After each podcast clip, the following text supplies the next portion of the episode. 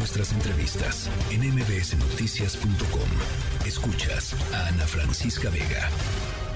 Hay que entrarle a este tema que ya lo mencionábamos hace un momento, donde pues las organizaciones criminales que se dedican al tráfico de drogas están utilizando pues a niños y adolescentes para vender fentanilo por redes sociales. Para abordar este tema me da mucho gusto saludar a Laura Sánchez Ley. Ella es periodista independiente y realizó una investigación sobre este caso. Laura, buenas noches, ¿cómo estás? Hola, buenas noches, ¿cómo estás? Por acá estar contigo y con todos tus radioescuchas. Pues así es, un tema muy complejo eh, que de verdad eh, creo que debería ser abordado de otra manera porque en efecto ya hay evidencia documental de que pues del año 2020 al 2023, es decir, a esta fecha, hay al menos 88 casos documentados de muertes de jovencitos entre 13 años y 21 años en Estados Unidos. Entonces, de verdad que sí es un tema es un tema tremendo. Sí, no, sin duda eh, ya lo dices, 2020 a la fecha, ¿verdad? 88 eh, muertes reportan en Estados Unidos. Así es, mira, a través de, varias organizaciones civiles pues nos dimos a la tarea de rastrear las demandas civiles que había en Estados Unidos en contra de plataformas. Estoy hablando, por ejemplo, de Snapchat, de Instagram, ya que, bueno, eh, ya las autoridades estadounidenses habían venido denunciando, sobre todo la DEA, por ejemplo, pues que habían localizado muchísimos casos de traficantes de drogas, es decir, de microtraficantes que trabajan para los cárteles, pues que estaban colocando esta droga a través de estas aplicaciones pues para enganchar a los más chicos.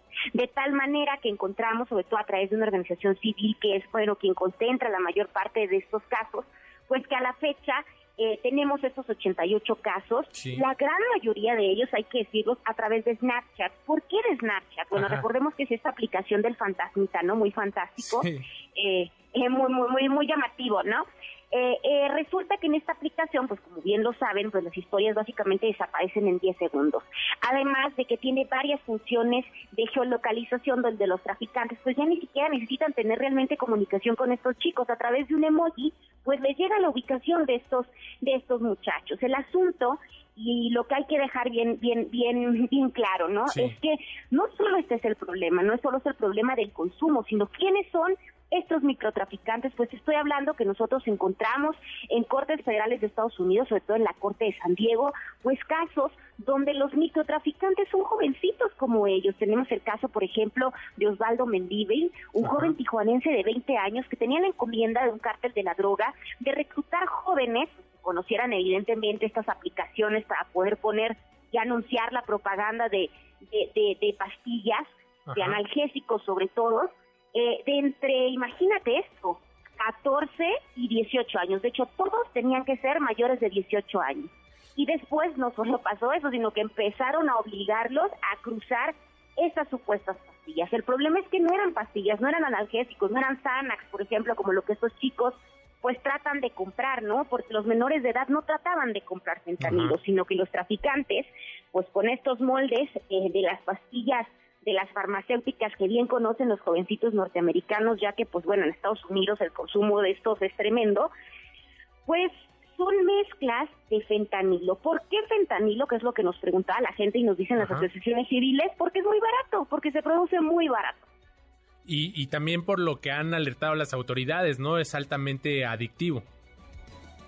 Es altamente adictivo, claro, sobre todo. Eh, pero bueno, pues parece que no les está funcionando porque tenemos que pues realmente están asesinando a sus clientes, ¿no? Los cárteles de la droga no les está funcionando. Justamente hay aquí un descontrol en la, en la fabricación de fentanilo, que estamos hablando que dos gramos, es decir, si te tomas dos ibuprofenos, el, el, el, el equivalente, pues está asesinando en una primera toma a estos jovencitos que realmente te digo, y la gente de repente a veces hace cada comentario ¿no? en redes sociales sobre todo que dicen pues ellos ellos las querían no los muchachos querían pastillas que se consiguen en las farmacias con una receta médica, sin embargo, pues a través de estas plataformas. Los están utilizando y los están engañando. A ver, entonces, eh, si, si nos, Laura, si nos pudieras explicar cuál es eh, el modus operandi.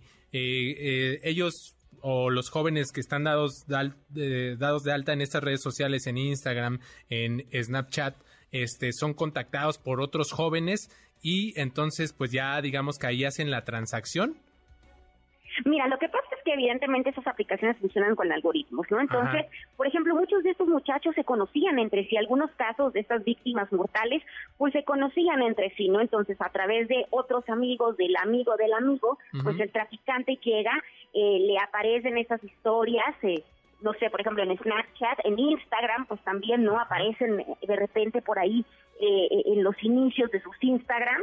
Y bueno, realmente son muchachitos como ellos, en efecto, que probablemente van a la escuela preparatoria de al lado de ellos, donde eh, pues a través de estas redes están vendiéndole estos estos medicamentos, estos falsos medicamentos. Una vez, pues ya que los contactan, que se hace la transacción, se hace la entrega, lo que te comentaba, ¿no? Que se están utilizando jovencitos en la frontera, sobre todo yo tengo casos en Tijuana, por ejemplo, donde pues lo que se busca es que crucen, por ejemplo, con sus papás, jóvenes fronterizos que vayan a la secundaria o a la prepa en Estados Unidos y aprovechan para cruzarlas, allá un traficante hace la entrega y bueno, los jóvenes la, la consumían. Ojo, los jovencitos no murieron a la segunda o a la tercera o a la cuarta toma. Estos 88 casos que te estoy comentando murieron en la primera toma, es decir, no había ni siquiera un grado de adicción y jamás habían tenido contacto con los traficantes hasta esta primera compra y bueno, desafortunadamente fallecieron en esta primera ingesta. ¿Te das cuenta del nivel de,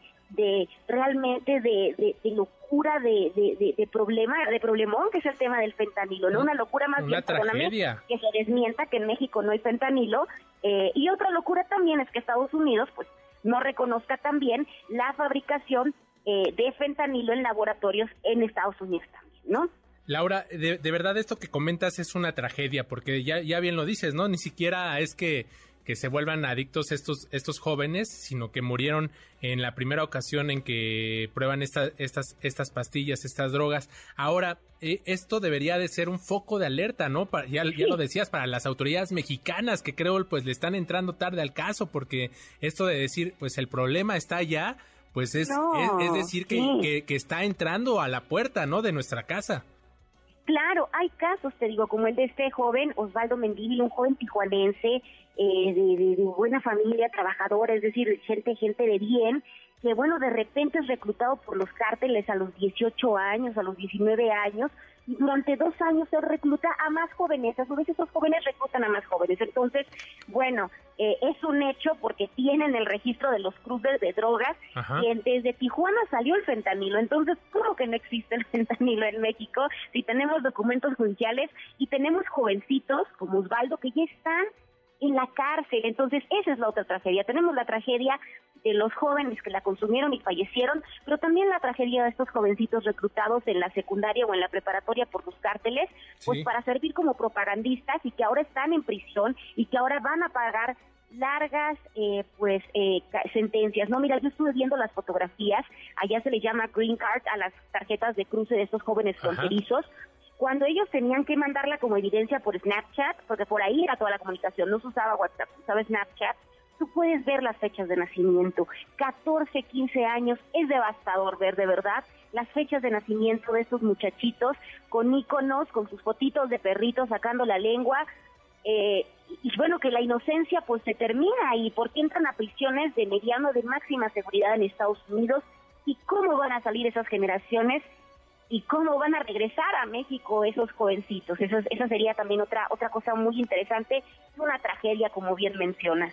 Y de ahí la importancia también de que dentro de las propias familias, dentro de nuestra responsabilidad como padres de familia, pues estemos atentos, ¿no? Del, del uso de las tecnologías eh, que hacen nuestros hijos, porque pues estas redes sociales son, son, ya lo decías, el camino muy fácil para que organizaciones criminales, ¿no? Estaba leyendo, este, ustedes tienen detectado, ¿no? Que, que, que la DEA reveló este asunto que detrás de este, de, de estos casos está el cártel Jalisco Nueva Generación y el cártel de Sinaloa, ¿no? Sí, por supuesto, mira, y ellos lanzan un dato, aunque muy escueto, ¿no? Por eso nos dedicamos a hacer esta investigación justamente porque como siempre, pues nos lanzan la información de repente, pero no nos dicen más, ¿no? Va a cuenta gotas, entonces no hay una retroalimentación verdadera como para conocer qué es lo que está pasando.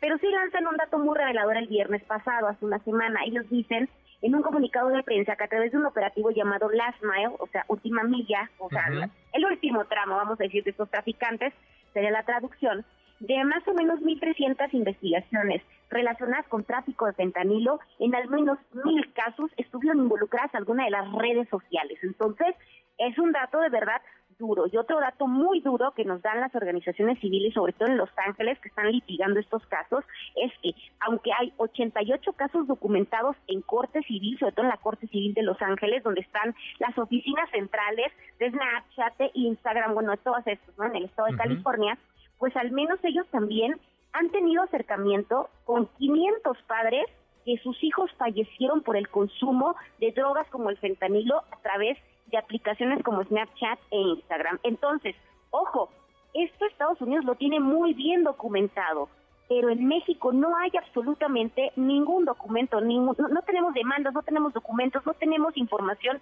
estadística por parte de las autoridades de salud. Entonces, bueno, tenemos este gran panorama en, en Estados Unidos, pero bueno, faltará ver primero que nada, primero que nada que las autoridades mexicanas lo reconozcan para empezar ahora sí a hacer monitoreos. Entonces, no solamente se trata de una cuestión política, de no de no querer reconocer ante ante el país vecino, sino que gracias a esta falta de reconocimiento, pues tampoco tenemos políticas públicas para ver en México cómo están operando los cárteles de la droga y cuántos jovencitos mexicanos pudieran estar muriendo por el consumo de falsos analgésicos que realmente son fentanilo o pastillas adulteradas con un porcentaje de esta droga.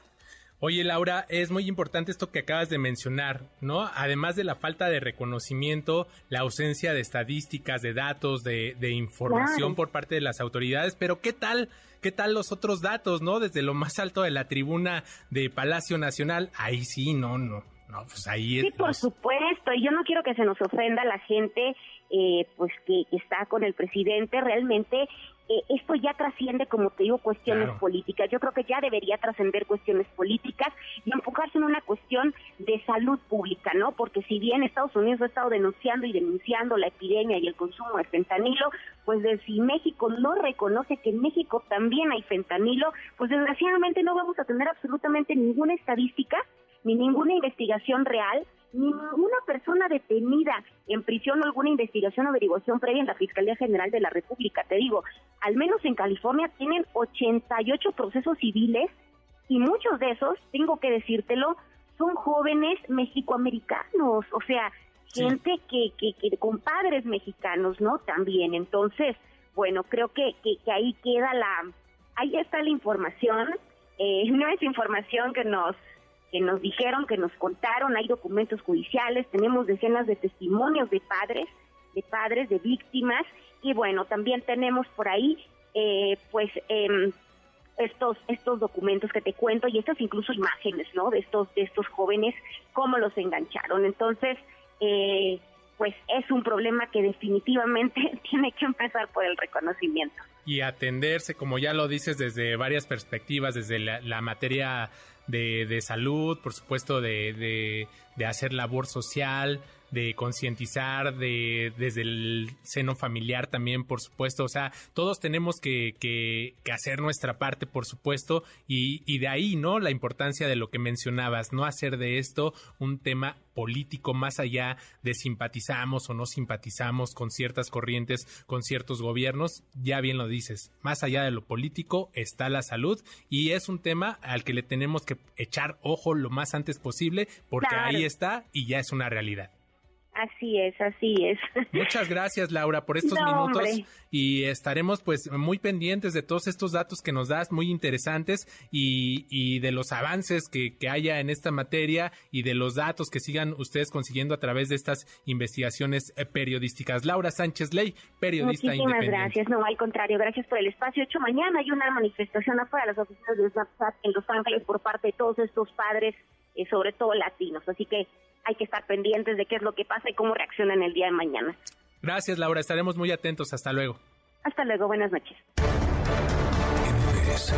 Noticias.